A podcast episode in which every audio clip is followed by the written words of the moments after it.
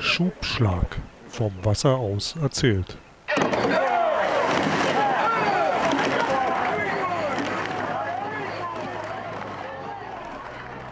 Herzlich willkommen zu einer neuen Folge von unserem Podcast Schubschlag. Mein Name ist Carsten Bjeski und mit mir zusammen, wie immer, Matthias Zappelzander. Ja, hallo liebe Zuhörer und liebe Freunde des gepflegten Wassersports. Und auch heute haben wir wieder einen Gast und das Kuriose ist eigentlich, dass nachdem das letzte Mal Ronald äh, sich ausgiebig über den holländischen Achter ausgelassen hat und am Schluss, ich kann es bezeugen, weil ich es gesehen habe, mit glänzenden Augen auch vom DDR-Ruderern geredet hat, haben wir heute einen, den damals erwähnten DDR-Ruderer als Gast. Ein Ruderer, der über ein ganzes Jahrzehnt unwahrscheinlich viele Erfolge hatte, Mitbegründer der Doppelvierer-Tradition der Deutschen, äh, auch wenn ein Ruderkamerad von ihm, der noch ein wenig älter ist, gesagt hat, es war die Inflation des Skullruderns, wie er mir im Vorgespräch äh, getätigt hat. Später Trainer, unter anderem auch Trainer im Berliner Ruderclub und vor allen Dingen mein Trainer in den Juniorenjahren, hat mich mit äh, Mitzählen im Kraftraum unter anderem auch gerne zu Höchstleistungen getrieben. Wir begrüßen und wir freuen uns heute über Rüdiger Reiche. Hallo Rüdiger. Hallo Carsten, hallo Zappel. Schön euch mal wiederzusehen und zu hören. Und äh, ja, wir hatten ja schon ein kleines Vorgespräch. Ich, äh, ich bin gespannt auf eure Fragen. Mal sehen, ob ich die zur Zufriedenheit beantworten kann. Na, wir könnten uns natürlich tagelang mit dir unterhalten, weil du, äh, du, du hast ja, du hast eine ewig lange Ruderkarriere. Du bist Olympiasieger, du bist Weltmeister. Äh, es gibt eigentlich nichts, was du nicht gewonnen hast. Äh, du hast über zehn Jahre den DDR-Rudersport mitgeprägt, das Skullrudern, lange, lange Jahre einer Ruderer. Und natürlich fragt man sich, worüber kann man sich mit dir unterhalten? Aber obwohl wir eigentlich keine Anbindungsfolge an die letzten Folge machen wollen, wir haben in der letzten Folge den Rollausleger einer eine technisch, ein technisches Kuriosum, das äh, für wenige Jahre im Rudersport mal aktiv war, äh, erwähnt. Und da bist du natürlich als Weltmeister im Einer 1982 in Luzern im Rollausleger, wo übrigens alle Finalisten Rollausleger gefahren sind, bist du natürlich jemand, der sich da am besten auskennt, weil ich kenne nur dein Boot, was in Potsdam noch in der Bootshalle lag. Und während du einige von meinen Trainingskameraden in diesem Boothaus ab und zu mal rudern lassen, damit sie ihr Kiste schieben mal wieder verlernen, habe ich nie in diesem Boot gesessen. Ich habe es nur angefasst und äh, ehrfürchtig wie eine Ikone immer mal wieder in dieser Halle liegen sehen. Äh, ich habe mich natürlich ein wenig vorbereitet. Dieses, äh, dieser Rollausleger-Patent das gab es ja schon 1883, habe ich gelesen, obwohl das Internet da nicht so viel hergab. Aber so richtig professionell wiederentdeckt wurde es erst 1980 und 1981 von einem Volker Nolte, das erste Mal beim deutschen Meisterschaftsrudern im Essen wieder äh, hervorgekramt. Da wurde er Dritter hinter Georg Agricola und gewonnen hatte Peter Michael Kolbe, gegen den du äh, lange Jahre gefahren bist, genauso wie gegen Herrn Karpin. Das sind ja die Legendennamen, die man dann hat. Wenn man mal Kolbe Karpin sagt, darf man eigentlich Reichen nicht vergessen, aber das tun halt leider die meisten. Aber was ist das Besondere am Rollausleger einer? Was ist da anders ähm, zum, zum normalen einer?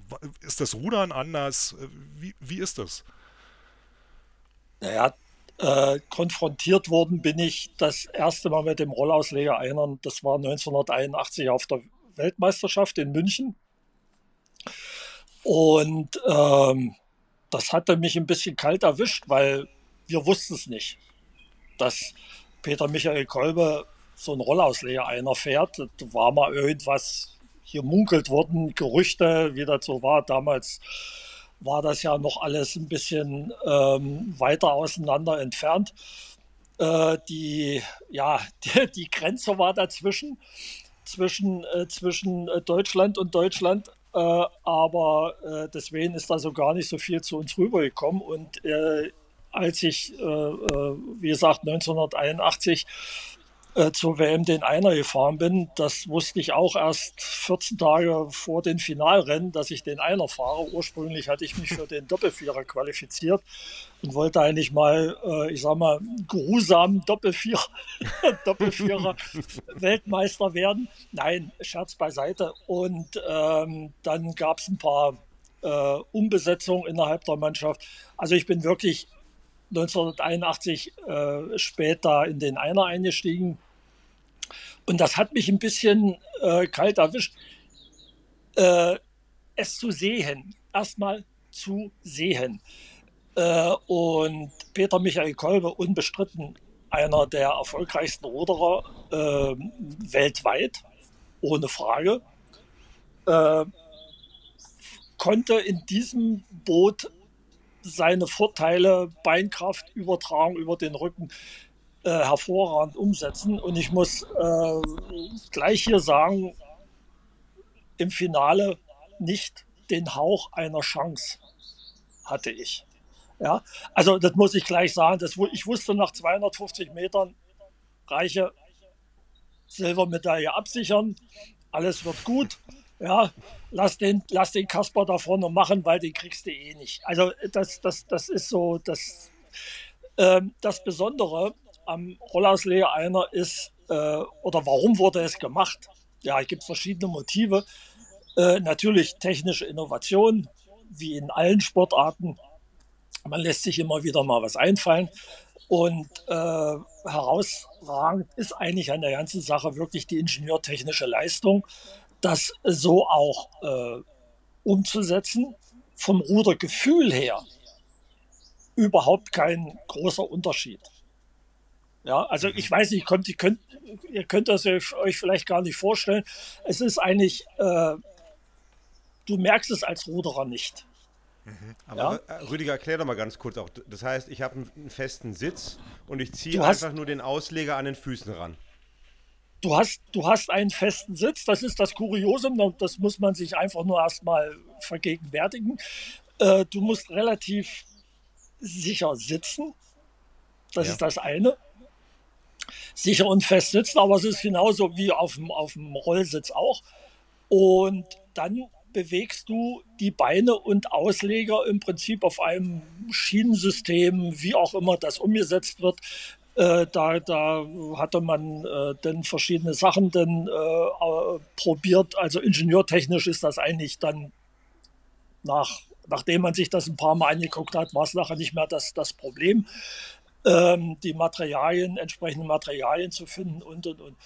Und der Vorteil daran ist, die, du hast eine geringere Masseverschiebung, weil dein Oberkörper, also Hintern, Rücken, Kopf, Schultern, Arme sind eigentlich mehr oder weniger bleiben in einer Achse, sind also starr. Du hast keine große Masseverschiebung. Die einzige Masseverschiebung, die du hast, hast du also mit den Beinen.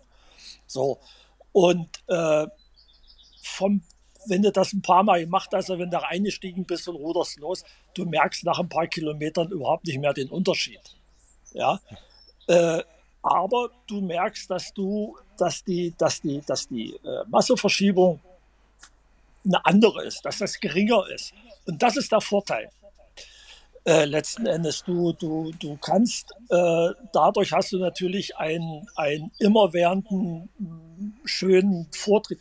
Wie man so schön sagt, das Boot läuft besser.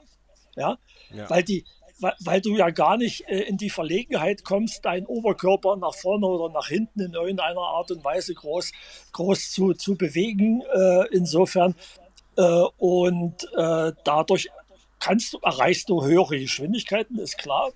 Geringere Masseverschiebung, die Stampfbewegung wird verringert, alles so physikalische Vorteile, die man versucht hat, einfach mal umzusetzen. Und äh, das war natürlich einem Ruderer, wenn man sich das mal in Erinnerung ruft, wie Peter Michael Kolbe, wie auf den Leib geschneidert.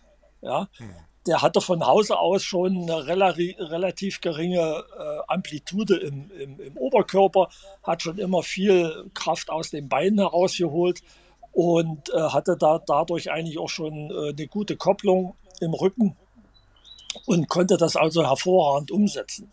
Also das war für Peter Michael Kolbe wie auf den Leib geschneidert, muss ich wirklich sagen. Was, was dich ja nicht daran gehindert hat, ihn dann im Jahr später bei der Weltmeisterschaft zu besiegen. Nee, nee, nee, nee, nee. Halt, Moment, nein, stimmt nicht ganz. Da ist, da ist äh, äh, Agricola äh, einer gefahren. Peter Michael Kolbe hatte sich 1982, glaube ich, mal in Vierer mit verabschiedet. Da ist er, glaube ich, Bronzemedaille, hat er die Bronzemedaille im Vierer mitgeholt. Äh, ja, das war so, so ein Ausrutscher, aber nichtsdestotrotz, äh, das wurde natürlich dann nach der WM aufgegriffen in der DDR, ist klar. Ähm, die, die FES, äh, wisst ihr alle, was das ist? FES, die also Ja, die, For die, Forsch die Forschungs- und Entwicklungsstelle, die es ja heute Forschung. noch gibt. Die, die, die es heute die gibt, die bauen die Bobs, die also jetzt die Bobs genau. bauen für unsere erfolgreichen Bobfahrer. Haben sie damals schon gemacht, aber da, äh, damals haben sie viel also auch im, im, im Bootsbau gemacht. Das wurde also sofort Fotos angefertigt, es wurden auf der WM Videoaufnahmen gemacht und so weiter und so fort. Vielleicht wollte ich gerade fragen, das heißt, da wurde, da, da, wurde, da wurde in München erstmal alles vermessen schnell im Dunkeln wahrscheinlich dann, oder, oder wie äh, war das? Naja, ver, ne, vermessen nicht, weil wir kamen ja auch nicht ran. Das war ja auch ein, okay. eine Innovation. Ja. Das muss man, das muss man den dem äh, Bundesdeutschen damals, muss ich sagen, also dem Bundesdeutschen Ruderverband, äh, muss man das wirklich zugute halten, dass äh, das war, da haben sie ein bisschen, ja, getrickst, nicht will ich nicht sagen, nein, getrickst war es nicht. Sie haben eben die Lücke ausgenutzt, haben gesagt, das, das war echt der einzige Einer. Es gab, es, gab nur, es gab nur Kolbe, der da 81 in München mit diesem Einer gefahren ist. Nur Kolbe. Okay. Nur Peter Michael Kolbe ist ja. mit diesem Einer gefahren. Wir waren alle ein bisschen perplex. Ja, ja. erst hat man es belächelt, aber ich muss wirklich sagen, wenn man sich, äh, wenn man sich Videoaufnahmen dann im Nachhinein angeguckt hat, das war schon, es war genial. Also äh, und das, das, das äh, wurde dann, wie gesagt, aufgegriffen, denn im Herbst ging dann die große, in der ja. DDR auch die, die, die, die große Arbeit los, bis hin also als die FES dann, ich weiß ja nicht mehr wann das war, Oktober, November, hatten sie dann einen Einer entwickelt, äh, ähm, äh, also wo, die, wo sich die, die, die Ausleger bewegt haben mit dem Rollensystem. Das war noch nicht alles perfekt, muss ich sagen. Und äh, dann äh, musste ich, äh, das, da gibt es ja in Potsdam eine, auch eine, eine Forschungsstelle für, für Schiff, Schifffahrt. Und die haben so einen Kanal, wo die also Schiffsmodelle testen. Und ähm, in Potsdam Marquardt. Und äh, da sind wir also mit, mit dem Boot und das Ding war genauso breit, also dieser Kanal war genauso breit, dass, ich, dass der einer drinne Platz hat, hatte und äh, mit Skulls vielleicht rechts und links 20 Zentimeter noch Luft. Also, also äh, auf diesem Kanal wurden, wurden das, das war, äh, ist eigentlich äh, die Forschungsstelle damals da für die, für die Schifffahrt, war eigentlich da, äh, um Schiffsmodelle zu testen bei Wellenbewegung etc. Man konnte vieles simulieren in dem Kanal. Ich war das erste Mal da. Ich fand das sehr, sehr interessant. Und äh, da wurden also wirklich, das wurde hochwissenschaftlich angebunden. Da musste ich mich da reinsetzen und musste da wirklich in dem Ding rudern, also in diesem Kanal da rudern. Der war ungefähr 200 Meter lang ist das Ding. Und äh, da könnt ihr euch ja vorstellen, da, da wurden also Videoaufnahmen gemacht, äh, wie, wie, wie, also unter Laborbedingungen. Man musste das ja unter Laborbedingungen erstmal äh, rausfinden. Und äh, das war wirklich sehr, sehr interessant. Es ist auch alles gelungen, bis hin zum Start und, und ein paar äh, äh, kräftige Schläge oder so, aber dann musste man immer gleich wieder stoppen. Da war ja schon wieder die, die, die Mauer am anderen Ende und dann wieder umsetzen. Das ganze Ding war ein bisschen aufwendig, aber, aber das, hat Spaß gemacht. Das hat den, den äh, Wissenschaftlern und den FES-Leuten äh, einige Erkenntnisse gebracht. Und ähm, ja, so ist das Ganze dann vorangeschritten. Und was meinem damaligen Trainer, dem Dieter Oehm und mir also dann auch klar war oder klar wurde nach einigen Wochen, äh, nachdem ich dann, nachdem einer dann richtig gebaut wurde, den, den man dann noch im Training fahren konnte und und und. Ähm, wir müssen das Trainingsprogramm umstellen. Das ist ja nicht nur, ja, also äh, das, was man früher so landläufig äh, äh, mit Liegen anreißen über die Armkraft äh, und so weiter gemacht hat, das habe ich dann über die Beine gemacht. Also Hockstrecksprünge mit 50 Kilo auf dem Rücken und so und solche, solche Sachen. äh, ja, äh, also da kriegte ich dann mal ein bisschen paar Oberschenkel insofern und äh, das war ja das war das war ein vollkommen vollkommen Gut für den Training, Rücken. was wir da ein bisschen einge, eingestreut haben. Aha. Also, das heißt, alles, alles auf die Beine im Grunde genommen dann. Ja, es wurde das, ich sage mal, der Schwerpunkt lag dann mehr auf der, auf der Beinkraft. Und äh, was ich dazu entwickeln musste, das war auch, äh, wussten wir auch, war dann auch die, die, die, eine, eine gewisse statische Muskulatur für den Rücken, ja, mhm. damit du die Kraft über genau. die Beine im Prinzip Boah. über den Rücken, über die Arme, Schultern und Arme im Prinzip dann auch übertragen konntest. Und ähm, Zappel hat es ja äh, im, am, bei der Einleitung schon genannt. Ähm, ich habe mir ja dann später, als, der, als ich da noch Trainer in Potsdam war und ähm, dann wirklich mal ein paar, ja, euch Zappel, wenn du nicht drin saßt, gut, okay, weiß ich nicht warum, aber äh, wirklich ich bin technisch so gut gerudert. Besser wäre es gewesen, ja, Zappel. Ja, ja, ja, es gab ein paar, wenn man wirklich stark ausgeprägte Kiste geschoben hat, ja, und wenn ein, ein Ruderer da eingestiegen ist und der konnte dann im Prinzip mit seinem Hintern nicht mehr weg, hm. dann war das mit der Kiste erledigt. Also das war noch nicht erledigt, aber dann hat dieser, dann hat der Ruderer erstmal gemerkt, ah, was mache ich denn falsch? Hm. Beziehungsweise, was muss ich denn, welche Muskelgruppen muss ich denn ansprechen, um wirklich statisch so zu sitzen wie mein Trainer? Oder wie, ja, das, das, das, das, das war ein ganz anderes, also erstmal war ist das natürlich ein ganz anderes Gefühl, aber dann bekommt derjenige auch sofort eine Rückkopplung und äh, zumindest kann man sich dann im anderen Boot, also im normalen Boot, dann letzten Endes auch wieder daran erinnern, zu sagen, halt, Moment, ich muss das und das machen, ich darf jetzt nicht die Beine zuerst, sondern erstmal äh, äh, im Wasser, das Blatt im Wasser ist und dann erst die, die Beine treten und nicht schon vorher. Äh, das merkt man dann irgendwann. Das, ist dann ähnlich, Rüdiger, wie diese dynamischen Ergometer, im Grunde genommen. Kennst du diese, diese Row Perfects, die, wo sich ja auch die, der, der Käfig mitbewegt? Ist das eigentlich ja. das gleiche Prinzip dann? Ja, ja, so, so in etwa. So in etwa. So, muss, so, so kann man sich das auch vorstellen. Ja. Dass ich halt nicht mehr hin und her schwinge mit dem Oberkörper und noch ein bisschen reiße, genau. sondern dass ich eigentlich äh, ja, das Koppeln besser habe und ich du, definitiv keine Kiste schiebe. Nee, ja. du kannst nicht, du kannst nicht eng ja, genau. du kannst halt nicht entkommen. Ja, und äh, dazu muss man auch sagen, das ist eine Geschichte, die hast du uns damals mal erzählt, dass dieser, dieser Sitz, der da drin ist, der ist natürlich direkt an deinen Hintern Maß angefertigt. Also du durftest mit deinem Hintern in also, einer Gipsmasse sitzen, um dann daraus irgendwann mal den Sitz zu machen. Ja, ja. Also ich, also ich muss sagen, ich hatte dann äh, das, das war ja noch alles noch nicht perfektioniert. Ja, insofern muss man ja wirklich sagen, das steckt ja auch für die, für die, äh, für die FES steckte das alles in den, in den Anfangsschuhen. Man hatte erst, äh, erst hatte ich einen Rollsitz, der ganz normalen Rollsitz, da wurden eben die Rollen abgebaut, darauf geschraubt, fertig. So. Dann habe ich gemerkt, halt, Moment, das funktioniert ja auch so nicht so richtig, wenn man, solange wie man relativ ruhig fährt und, und im Training ist und, und so weiter, das, dann ist, da war das alles nicht das Problem. Aber wenn man dann anfängt, auf dem Ding ein bisschen hin und her zu rutschen, wenn die Kraftübertragung größer werden sollte und so weiter und so fort, ähm, war das doch ein kleines Problem. Und ich muss wirklich sagen, ich habe mir da ein paar Stellen am Hintern aufgescheuert, da weiß man gar nicht, was man da. Ja, also das, sind, das tut richtig weh, denn am Ende. das ja? glaube ich. Das tut, das tut dann, das tut dann, Carsten, es war jetzt weg. Äh, das tut, das tut richtig weh.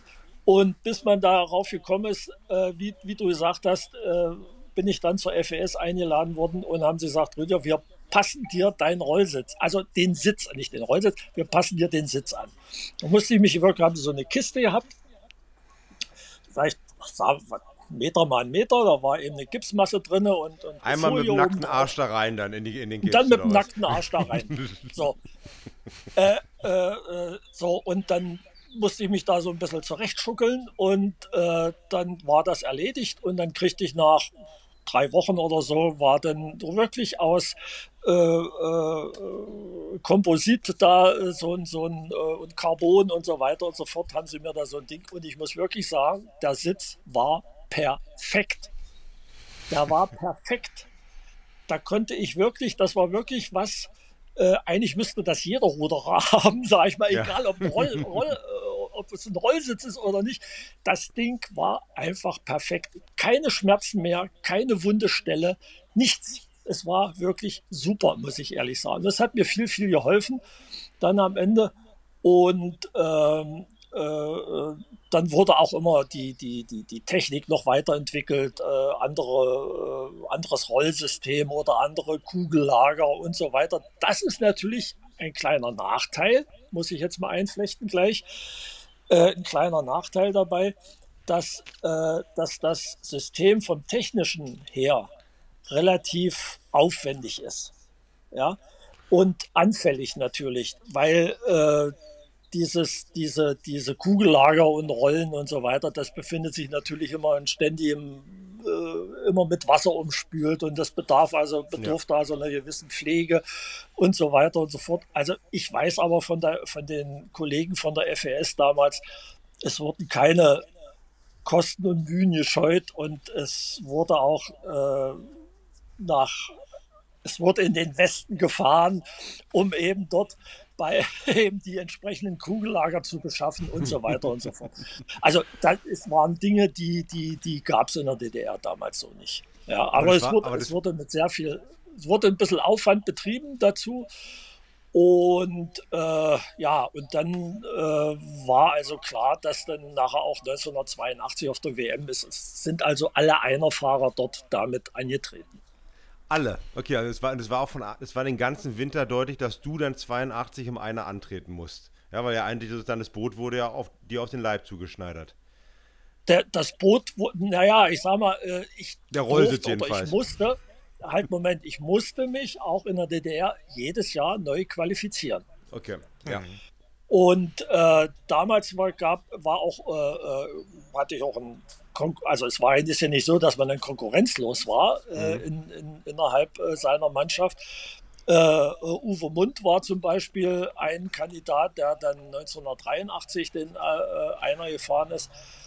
Der hat mir also wirklich da das Leben auch schwer gemacht 1982 und ich konnte mich dann aber bis zur Meisterschaft dann da wirklich sehr, sehr gut durchsetzen und hatte am Ende am Ende der Saison. Also zur Frühjahrsregatta in Grünau war Uwe Mund noch vor mir, muss ich, muss ich sagen. Ja, da kam ich mit dem Rollerslayer einer noch nicht so richtig zurecht. Und erst so ein bisschen später, äh, wie gesagt, und nachdem dieser Sitz angepasst wurde, ha habe ich da drin gesessen wie eine Eins und dann, äh, ja, und es hat dann zur WM, hat es ja dann noch endlich mal geklappt. Ja, und der und, Uwe Mund äh, ist auch in mit Rollausleger gefahren. Bitte? Der Uwe, Uwe Mund, Mund ist auch, Mund ist auch Rollausleger gefahren. Ja, ja, ja, ja, ja, ja. Also wir hatten dann, es waren dann zwei Kandidaten, wir hatten zwei Boote innerhalb ja. der Mannschaft ja. und äh, äh, dann, aber ich konnte mich dann durchsetzen und äh, glaube, Uwe war Ersatzmann in dem Jahr, ja. Also es, äh, es war ja so, das ist ja nur ein kurzes Kapitel, weil 1983 wurde das ja dann von der FISA nach der WM wieder verboten, Rollausleger. Sicherlich auch aufgrund, weil es einfach ein technisches Wettrüsten war, das auch unbezahlbar war für kleinere Nationen jetzt. Aber also Uwe Mund äh, wo, ist der andere Kollege, der von äh, Roland letzte Woche erwähnt wurde, äh, wie schön der gerudert ist. Und er hat sich auch sehr positiv über den DDR-Rollausleger geäußert, den er sich da mal angeguckt hat, weil er meinte, das war eine technische Innovation. Da kann man mal sehen, dass die DDR eben keine Kosten und Mühen gescheut hat dafür. Und, äh, und um mal noch einen Bogen zu spannen, jetzt äh, zu deinem Werdegang, äh, nachdem du ja, das muss man ja auch sagen, eigentlich Quereinsteiger in den Sport bist, weil ursprünglich warst du ja mal Basketballer äh, und, nur weil die und nur weil die DDR-Sportführung dann irgendwann gesagt hat, also eine Goldmedaille bei Olympia im Basketball ist erstens vielleicht unrealistisch und zweitens ist das für uns viel zu teuer, wir lassen Basketball als Fördersportart mal weg, bist du ja zum Rudern gekommen. Ja, äh, so, äh, Zappel, du kennst meine Story. Also, das war, das war damals wirklich so, wobei ich mein Lebtag nie, nie professionell Basketball gespielt habe. Ähm, ich bin damals ja zum, zum Leistungssport gekommen über die sogenannte Größensichtung. Ja? Mhm. Und wenn man seine Klassenkameraden in der siebten, achten Klasse, sag ich mal, mit zwei Haupteslängen überragt, dann fällt man halt etwas auf. Und äh, so, so, bin ich, so bin ich damals, also so wurde das auch damals gemacht, ja, noch jahrelang eigentlich. Das war also für solche Sportarten wie Rudern oder Leichtathletik oder, oder auch andere äh, Sportarten wo, wo es auf äh, bestimmte Hebelverhältnisse ankam und und und. Äh, und beim Rudern war es relativ einfach. Junge Menschen, in dem Fall muss man sagen, Kinder, 13, 14 Jahre, äh, groß, ja, okay, dann wurde, wurde man angesprochen und dann äh, ging die Post ab, so, so nach dem Motto, und willst du nicht und hast du nicht und dann ja, ein bisschen reden und mit den Eltern sprechen. Also völlig, völlig normal war das eigentlich damals. Weiß ich, ist, ist äh, heute, heute läuft nicht mehr so ab wie damals. Aber ich weiß, dass, dass man versucht hat, auch dann äh, nach, der, nach der Wiedervereinigung im Prinzip ähnliche Sachen auch schon mal äh, auch äh, das wieder mal aufleben zu lassen. Aber äh, ja, es hat sich, es hat sich leider nachher nicht mehr so, so durch, durchgesetzt, sage ich mal. Ja, also ja, aber wie gesagt, so, so, bin ich, so bin ich ja zum, zum, zum Rudern gekommen. Äh, wobei ich dann wirklich noch sagen muss, es ging ja dann äh, in der DDR auf die Kinder- und Jugendsportschule. Wenn man äh, richtig äh, erfolgreich Sport treiben wollte, musste man ja auf die Kinder- und Jugendsportschule. Und äh, ich stand wirklich am ersten Schultag da und wollte Basketball spielen und keiner hat mir Bescheid gesagt. so nach dem Motto. Äh, und da war ich ein bisschen verloren und ich hatte von Rudern, pff, ja, Rudern hätte ich vielleicht buchstabieren können, noch äh, gerade so, aber ich hat, wusste ja nicht, was das ist. Ja, und, äh, aber ich habe es mir angeguckt, habe gesagt, oh, wenn ich nicht Basketball spielen kann, muss ich eben rudern. Ja, was soll's. It happens, sagt man heute. da mache ich eben Rudern. Und äh, Gott sei Dank, es, ist, es hat ja funktioniert halbwegs. Ja, und äh, das, das, erste, das, das, erste Rennen, das erste Einer-Rennen, was ich bewusst im Fernsehen gesehen habe, ähm, das war dein WM-Finale 1982 in Luzern. Aber das lag halt daran, weil ich wusste halt, was Rudern ist, weil es halt bei mir Familientradition ist. Aber ja. so, so, so, sind dann halt mal die Wege. Und also Rüdiger Reiche war also zumindest in, in für mich damals schon ein Begriff und halt auch schon jemand Großes. Und so umso, umso schöner war es dann, dass ich dann von deinen Erfahrungen dann auch mal profitieren konnte und dass du irgendwann mal, weil du meinen ja, ja Eier über den See nicht mehr sehen konntest, gesagt hat, dreh um, fahr an Land und als ich wieder an Land ankam, standst du in Trainingssachen und dann durfte ich sogar mit dir mal Doppelzweier fahren und dann uh, hast du mir uh, gezeigt okay. und dann hast du mir dann hast du mir gezeigt, dass man bei schlechtem Wetter nicht Passagier im Boot sein kann, sondern dass man das Boot beherrschen kann. Also das, das sind so alles so äh, schöne Sachen, die man sich ähm, so merkt und die man halt ähm, so beibehält. Und dazu, was ähm, viele Leute, die dich äh, nicht kennen, auch gar nicht wissen, du bist auch jemand, der also für jede Situation des Lebens eigentlich auch immer einen Spruch parat hatte. Die waren halt mal mehr und mal weniger so, aber eine Lebensweisheit, die ich, die du zwar nicht zu mir gesagt hast, sondern zu einem äh, Trainingsgruppenkameraden, aber die ich mir mein Leben lang behalten habe und die ich heute also wirklich auch als Maxime so annehme, ist, dass du irgendwann mal gesagt hast, bis zu einem bestimmten Punkt hilft dir in deinem Leben Talent. Und dann muss man verdammt hart arbeiten, um das Mögliche zu erreichen. Und äh, das ist so eine Sache, da ich gedacht, ja, und äh, also da kann ich dir eigentlich nicht genug danken dafür, dass du so eine Sachen dann immer mal fallen lassen hast. Und eigentlich rückblickend hätte ich gerne ein Trainerweisheiten Rüdiger Reiche Buch, äh, weil da wirklich viele Sachen auch dabei waren, wo man sagt, ja, ähm, das, da hat er was Gutes gesagt.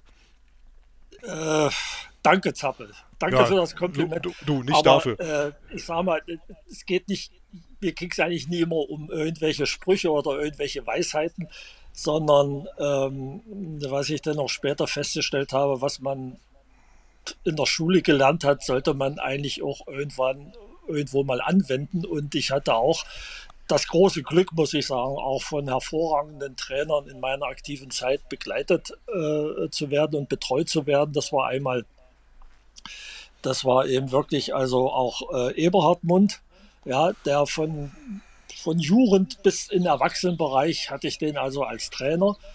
Ein,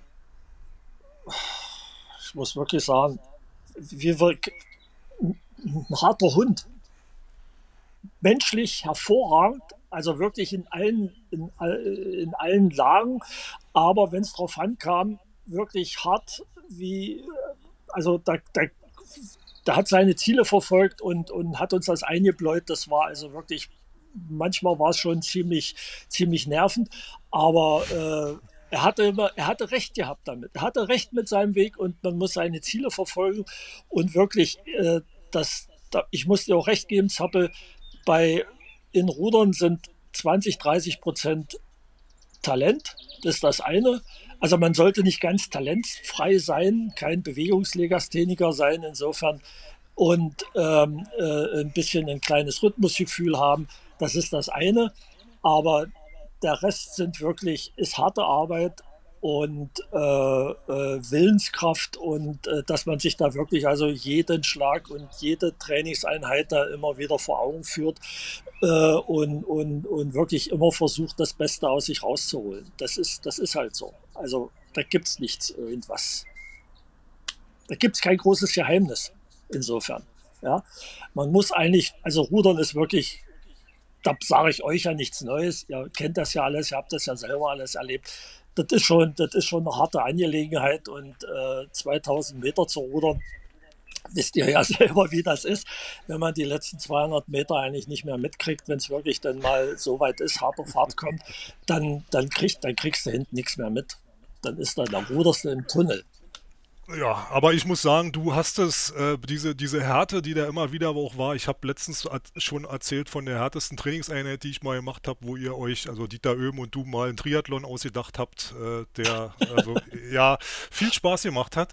Äh, aber ihr habt es immer wieder geschafft, das auch ähm, dann aufzulösen in irgendeiner Form, dass, dass es dann, dass dann irgendwas war, wo es dann eben, wo, wo man dann auch Spaß hatte noch irgendwie an der Sache oder wo mal wieder irgendwas passiert ist, wo man dann dachte, ja super, äh, hat man wieder eine Ablenkung. Also das, das, das hatte, das hatte schon was. Natürlich war es hart. Äh, das Harte vergisst man ja meistens auch dann so im Rückblick, aber äh, also ich habe da auch viel mitgenommen. Es war auch teilweise einfach nur lustig. Wenn du, äh, wenn du auf Regatten dann auch mal äh, so auf einen Gegner zugegangen bist von uns und dem einfach mal irgendwas so gefragt hast. Da gab es mal einen, hast du gesagt, bist du schon heiß auf das Rennen? Und der meinte, ja, bin ich. Und dann hast du zu ihm gesagt, dann pass auf, dass du nicht überkochst. Also das, äh, ent, das ent, entgeisterte, das entgeisterte Gesicht werde ich nicht vergessen, aber das, das waren so Sachen, da hat man dann dahinter gestanden und dachte, ja, unser Trainer, ja, super, weiter. Aber äh, du, hast, du hast ja eine ewig lange Karriere gehabt, äh, von Mitte der 70er bis äh, Mitte der 80er Jahre. Und äh, du bist natürlich für, für einen DDR-Sportler, man durfte es natürlich so nicht sagen, du bist ja in deiner Karriere auch ziemlich rumgekommen. Äh, du warst bei der Weltmeisterschaft in Neuseeland, ähm, du warst bei den Jugendwettkämpfen der Freundschaft für ähm, westlich orientierte äh, Sportler oder sozialisierte Sportler, muss man sagen. Das war wie eine kleine Junioren-WM äh, der sozialistischen Länder. Äh, der, der, Traum eines jeden DDR-Sportlers war es, einmal die äh, Jugendwettkämpfe der Freundschaft auf Kuba zu erleben. Äh, dir ist es gelungen, du warst auf Kuba. Vielleicht da nur rudern.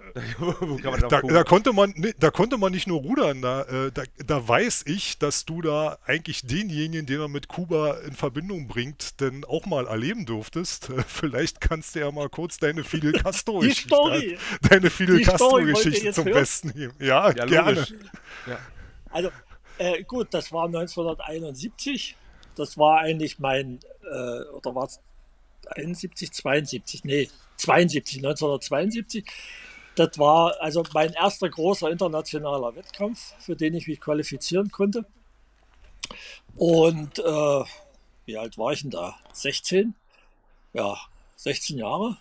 Und äh, gut, und du hast, hast es ja erwähnt, äh, es, ging nach, es ging nach Kuba. Äh, das war natürlich für damalige Verhältnisse das war Sensation. Äh, ja, wir, wir nach Kuba.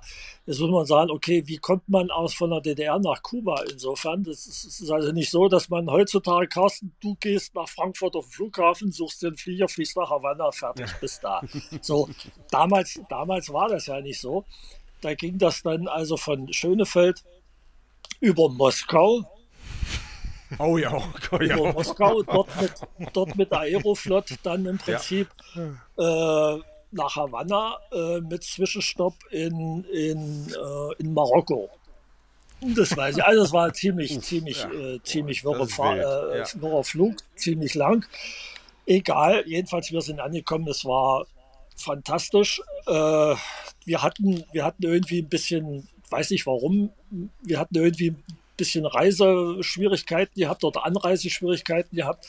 Und äh, jedenfalls kriegten wir in Moskau unseren Flug nicht äh, direkt, sondern sind irgendwie einen Tag später, später geflogen. Und jetzt kommt die Story. Jedenfalls, wir kommen in Havanna an. Wer landete zwei Stunden oder sollte oder ist zwei Stunden oder eine Stunde nach uns gelandet? Fidel Castro. Da war der Flughafen schon abgesperrt und äh, wir konnten also nicht mehr raus. Das heißt, wir sind zwar empfangen worden, wir saßen dann im Transitraum und mussten warten, bis Fidel Castro äh, gelandet war. Und äh, der hat auch immer seine Eigenart gehabt. Der hat Reden gehalten. Drei Stunden waren, klein, waren völlig normal. Da hat er dich. Ja, eine, das war also eine kleine dann, Rede. Es war eine kleine Rede, ja. Also wir saßen da wirklich drei Stunden im Transitraum und, und, und, und mussten dann warten, bis, bis Fidel dann wieder äh, fertig war mit seiner Rede. Und äh, mit einem Haufen, also wie gesagt, wir waren damals 16 Jahre, wir haben das ja nicht so äh, richtig, also wir haben es zwar registriert, haben nochmal aus dem Fenster geguckt, haben nochmal versucht, da was zu sehen. So richtig konnten wir nicht sehen, weil natürlich Haufen Menschen auf dem Flughafen waren und ihnen dazu gejubelt haben. Und genau vor uns am Fenster, große, wie so, ja, wie an Flughäfen so sind, mit den großen Fenstern, stand also draußen äh, ob es ein Sicherheitsbeamter war, will ich mal bezweifeln. Aber er sah von hinten aus, Jeans, Hemd, Cowboyhut, würde ich sagen, ja. Und wirklich mit so einem Patronengurt um die Hüften und an der rechten, am rechten Oberschenkel ein Colt. Ich Kaliber kann ich euch nicht sagen, ist egal. Wir haben geguckt, wir haben gedacht, wir fallen vom Glauben ab. Wirklich, also, wie im Wilden Westen stand er da so ein bisschen breitbeinig vor dem Fenster und wir haben uns da drinnen köstlich, köstlich amüsiert, da immer rumgerannt um den, haben wir mal geguckt, was er macht er mit seiner Knarre oder so. Nee, nee, er hat sie stecken lassen, war alles okay. Aber das war, das sah schon sehr martialisch aus, muss ich wirklich sagen. Die Kubaner waren herzens, herzensgutes Volk, muss ich wirklich sagen, sehr, sehr gastfreundlich. Und wir sind wirklich da mit offenen Armen empfangen worden. Und, und es, waren, es waren schöne Tage für uns, muss ich wirklich sagen das glaube ich. Aber ich glaube, nach euch waren nie wieder Junioren, äh, also nie wieder Jugendwettkämpfe dort. Ähm, die waren dann nee, immer nee, irgendwo weil anders. Es war, es muss man sagen, war schon, war schon sehr aufwendig, da hinzukommen. Wir haben, also es sind nicht unsere Boote dorthin geflogen worden, sondern wir hatten dort Leihboote. Ja. Äh, die, die DDR hat da auch viel, äh, oder der DDR-Ruderverband hat ja da auch viel Unterstützung gegeben in der Zeit, um das aufzubauen und so weiter. Also es sollten denn auch mal Wettkämpfe dort stattfinden das war natürlich für die Kubaner, die waren natürlich stolz wie, wie Bolle da, ja, also dass mhm. sie da die Wettkämpfe ausrichten durften. Und äh, ja, das war für alle, alle ein tolles Erlebnis, ja. Ja, und äh, auf deiner Welttour, die du denn in den zehn Jahren hattest, haben sie dich dann aber leider, hat die DDR dann leider dich nicht nach Los Angeles gelassen. Und du bist also auch einer derjenigen, die dann vom Olympiaboykott betroffen waren. Und ähm, wie war das für euch? Also im Gegensatz zu den westlichen Sportlern, die 1980 das Problem hatten und da ja dann eine Unterschriftenkampagne und so weiter gemacht haben, das war ja bei euch nicht möglich. Wie, wie, wie war das für euch, von diesem Boykott denn zu erfahren, dass ihr zu Hause bleiben müsst? Weil die Ersatzspiele in Moskau, die ihr dann hattet, die sind ja nicht dasselbe wie Olympische Spiele. Äh, das Thema, was du jetzt anschneidest, Sappe, ist natürlich hochaktuell. Ja, leider. Ja, ja. Äh, nach wie vor, muss ich wirklich sagen. Äh, die, ich sage mal, für die damalige, der damaligen Situation kann man sich das, man kann das eigentlich gar nicht irgendwie wiedergeben, weil für den Sportler an sich sind, sind solche Boykotts erstmal schlecht. Mhm. Ja, der Sportler an sich empfindet das erstmal als, als schlecht und scheiße auf Deutsch gesagt, wenn ich das so sagen darf hier am, am Mikro, das, das war eben so, so eine ganz bescheuerte Situation. Ähm, das spielt jetzt allerdings ein bisschen äh, rein, auch in die heutige, oder ist, es verfolgt uns ja bis in die heutige Zeit. Und wenn ich das also höre oder gehört habe und in den äh, letzten Jahren gehört habe, dass man Sport und Politik nicht vermischen sollte, da muss ich wirklich sagen, diese Menschen sind weltfremd. Ja?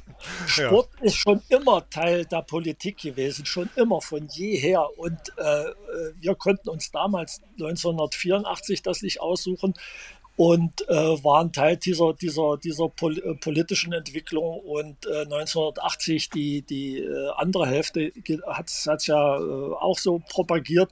Insofern und wer also heute sagt, und wenn ich das also wirklich von Leuten höre, die, ob das der chinesische Präsident ist oder, äh, oder äh, der, der russische Präsident oder ob das irgendeiner ist, ja, also gerade Putin, der Armleuchter momentan vor dem Herrn und sagen, man, man, man sollte Sport und Politik nicht, verwisch, äh, nicht vermischen und genauso und viel, viel schlimmer ist, dass es auch einen Thomas Bach gibt, ja. ja als äh, IOC-Präsidenten, wo ich wirklich, wo ich mich schäme eigentlich, und ich muss das so deutlich sagen, wo ich mich schäme, dass das wirklich ähm, ein, ein Sportler gewesen ist, der, der äh, auch 1976, wo ich auch Olympiasieger wurde, ja auch olympisches Gold geholt hat, da im Fechten. Ähm, da muss ich wirklich sagen, da schäme ich mich, dass, dass ein Thomas Bach versucht, hier Politik und Sport auseinander zu dividieren. Insofern, sowas gibt es nicht, auf Deutsch gesagt. Das gibt es einfach nicht. Sport ist schon immer Teil der Politik gewesen. Ja? Und äh, wer, wer was anderes sagt, der lügt einfach. Das ist einfach nur Propaganda und hat nichts äh, damit zu tun. Mal ganz davon abgesehen, dass natürlich der, der persönliche oder sagen wir, diese persönliche Erfahrung ist natürlich für den Sportler an sich einfach schlecht. Das, das, das macht natürlich keinen Spaß. Hm. Das ist klar. Auf der anderen Thomas, Seite muss Zumal Thomas Bach ja diese Erfahrung 1980 eigentlich auch gemacht hat. Ja. Ja, ja aber äh, wie gesagt, das, das es wird einfach, es wird, hier werden Sachen miteinander vermischt. Die, also das, das macht mich, das macht mich richtig betroffen. Und ähm, das, sowas kann ich einfach nicht verstehen. Und äh, zumal ja, wie gesagt, dass das äh, in keinem System, in keinem gesellschaftlichen System man das trennen kann. Ja? Und wenn sich jetzt die Chinesen oder die Russen oder sonst irgendeiner hinstellt, ja, nicht Sport und Politik darf man nicht vermischen und dies, das, das ist vollkommener Blödsinn. Das ist, wie weltfremd sind diese Menschen eigentlich? Na, aber ja? Rüdiger, das heißt dann, dann 84 hieß, heißt es, dass du eigentlich schon wusstest, dass so ein Boykott kommt. Das heißt, du, ich meine, das konnte ich dann doch ein, ich konnte das vermuten, oder nicht? Oder gehst, naja. du, da, gehst du da volle, volle Granate, Olympiajahr, ähm, noch in die, in der, äh, ich weiß, wann kam der Boykott? Während der UWV sogar oder noch früher? Wann nee, nee, nee, nee, nee, da kam, da kam eher, das, das, das kam, also ich muss wirklich sagen, was schlimm war damals für uns als Sportler, dass wir es auch aus den Medien erfahren haben. Oh, schön, ja, ja. Also der, auf Deutsch gesagt, in der aktuellen Kamera wurde verkündet, ja, dass genau. die DDR-Mannschaft fährt nicht ja. zu den Olympischen Spielen. Ja. Ähm, ich weiß noch, da bin ich anderen Tag äh, nach Potsdam, habe ich ja in Potsdam gerudert, hole ich um 7 Uhr war Training, völlig normal, wir gehen dahin. Ich natürlich, also das Gesicht könnt ihr euch nicht vorstellen, ja, äh, was ich da hören habe. Äh, mein Trainer Dieter Oehm tat so, als ob alles völlig normal wäre. Da, da habe ich ihn gefragt, äh, ich sag mal, Omo habe ich gesagt, äh, merkst du noch was? Ja, ja. da ich meine Skulls runtergetragen und so wirklich aus gefühlten 10 Meter Entfernung auf den Steg gefeuert. Äh, ich sage, was machen wir jetzt hier eigentlich noch früh um sieben? Ja, was ja. soll denn das? Ja, jetzt bleib doch mal und naja, wie das so ist, politische Linie etc. und und und. Äh, das, das kam dann natürlich nachher alles miteinander, so dass man dann wurden halt dann ein paar, äh, wie sagt man heute, Konferenzen einberufen. Man wurde dann, äh, dann wurde es einem verkündet offiziell und warum und versuchte das zu begründen und so weiter und so fort. Und viel, viel schlimmer empfand ich dann, dass sich dann auch noch die Wintersportler eingeschaltet haben, die ja ihre Olympischen Spiele schon hinter sich hatten. Ja. Hm, ja. Und äh, und auf uns einwirken sollten, also auf die, auf die Sommersportler im Allgemeinen einwirken sollten, Verständnis dafür aufzubringen und zu zeigen und so weiter. Äh, und äh, da habe ich zu irgendeinem Wintersportler gesagt, weißt du was, du Armleuchter, du hast deinen Wettkampf hinter dir, du hast deine Medaille um Hals, sage ich, also hör auf uns zu agitieren hier. Es ist einfach für den Sportler persönlich, ist es einfach äh, ein beschissenes Gefühl, das muss ja. ich wirklich sagen. Aber äh, man muss sich auch darüber im Klaren sein, was ich vorhin gesagt habe. Sport und Politik kann man nun mal nicht trennen. Äh, und bei allem Leid, was da passiert und was da äh, äh persönliche Träume, die damit äh, flöten gehen und so weiter und so fort oder, oder verschoben werden, äh, da muss ich wirklich sagen, Leute, Sport ist schön, alles gut, es ist aber nur ein Teil deines Lebensabschnittes. Und äh, davon, davon, Freunde, davon geht die Welt nun wirklich nicht unter. äh, wie ihr vielleicht gemerkt habt, ist, die Sonne ist auch nach 1984 jeden Tag wieder aufgegangen. Wirklich, ja. Und äh, ja, äh, also das Leben geht weiter. Ich sage mal, man sollte bestimmte Sachen dann auch nicht, ähm, man sollte dem nicht hinterher äh, trauern. Insofern, man sollte das dann wirklich so nehmen, wie es ist. Äh, manche Sachen wurden dann eben so, so entschieden. Aber es gibt dann natürlich auch noch persönliche, viel, viel schlimmere Erfahrungen, die man dann machen musste, als äh, das war dann 1987. Ähm, Carsten, jetzt muss ich vielleicht, ich weiß nicht, ob ich das erklären muss, aber äh, gab ja in der DDR eine Partei, ja, die SED, das war ja die, die allumfassende äh, Partei und so weiter. Es gab ja dann noch äh, äh, in jeder Institution, auch so im, bei Dynamo Potsdam, gab es ja auch einen Parteisekretär. Ja. Der also gleich, gleich, also das war die politische Leitung letzten Endes für jede Institution.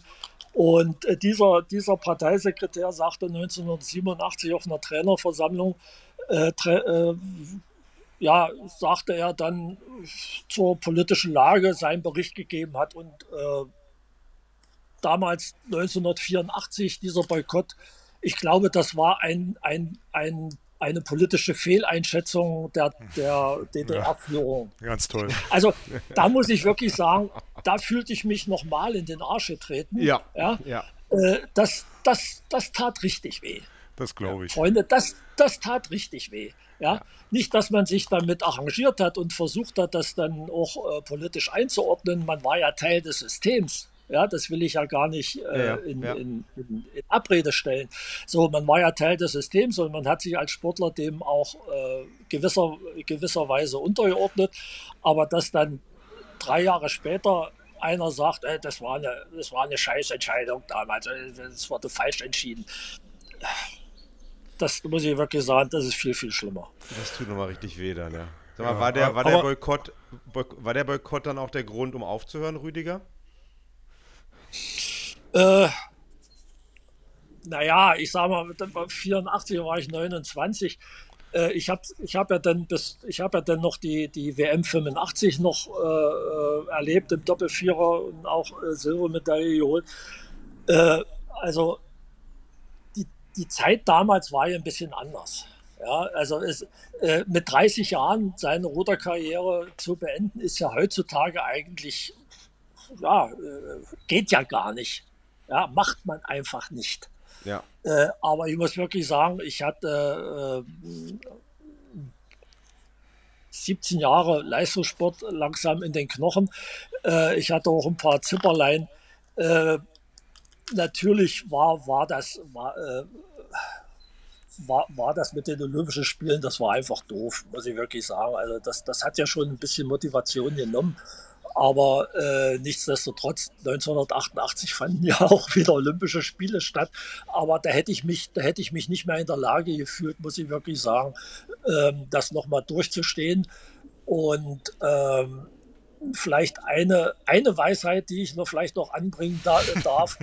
es, ist, es ist sehr schwer, erfolgreich zu werden. Ja? Äh, und, und in die Weltspitze zu kommen. Das ist schon sehr schwer. Aber ich kann euch beiden sagen, oder vielen oder wer auch immer zuhört, es ist viel, viel schwerer, da vorne zu bleiben. Hm. Da oben zu bleiben. Ja. Äh, und, und das tut jedes Jahr, wenn man älter wird, tut jedes Jahr mehr weh. und irgendwann, irgendwann waren, waren dann, äh, waren dann auch, war auch die Motivation so ein bisschen, bisschen raus. Naja, es wird gut, Zeit für also. das Buch, ja, Rüdiger? Reiches Ruderweisheiten oder irgendwie sowas. ja. Ähm, auf jeden Fall. Also ich habe natürlich auch ein bisschen nochmal recherchiert nach deinen Ergebnissen und so weiter. Und äh, ich habe natürlich da auch dann jemanden gesehen, gegen den du auf der Junioren-WM gerudert bist. Ähm, und äh, damit war mir dann auch klar, wo deine Freundschaft zu dem herkam, die ich dann erlebt habe, als du denn als äh, nach der Wende im Club als Trainer gewesen bist. Das war auch mit einer der ersten, den ich über dich denn da kennengelernt habe. Ähm, also du hast dieses politische System, man darf keinen Kontakt zum Feind haben, natürlich auch ein bisschen unterlaufen. Äh, du bist bei der Junioren-WM gegen Michael Gensch gerudert und offensichtlich rührt eure Freundschaft ja. schon äh, aus, dieser, aus dieser Zeit und hat ja. dann wirklich von den 70er Jahren an bis nach der Wende angehalten.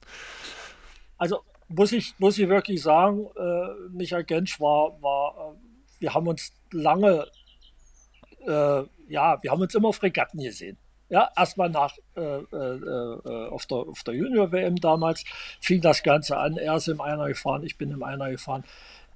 und und in der ersten Zeit hat, hat er das auch so ein bisschen, ähm, will ich sagen, provoziert. Aber äh, wir haben uns nie so richtig aus den Augen verloren. Und das war immer eine angenehme, angenehme Freundschaft. Äh, ohne, aber wir haben uns aber nie, wir haben keine Briefe geschrieben, wir haben uns, wir haben das war auch also das wäre, das wäre gefährlich, wär ein bisschen, das wäre auch das wär gefährlich gewesen. Gefährlich gewesen.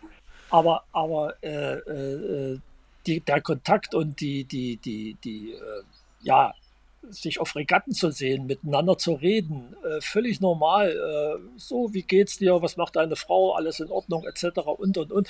Äh, auch wenn man älter wird, äh, dann äh, hat man ja andere äh, Sachen, über die man über die man reden kann und so weiter.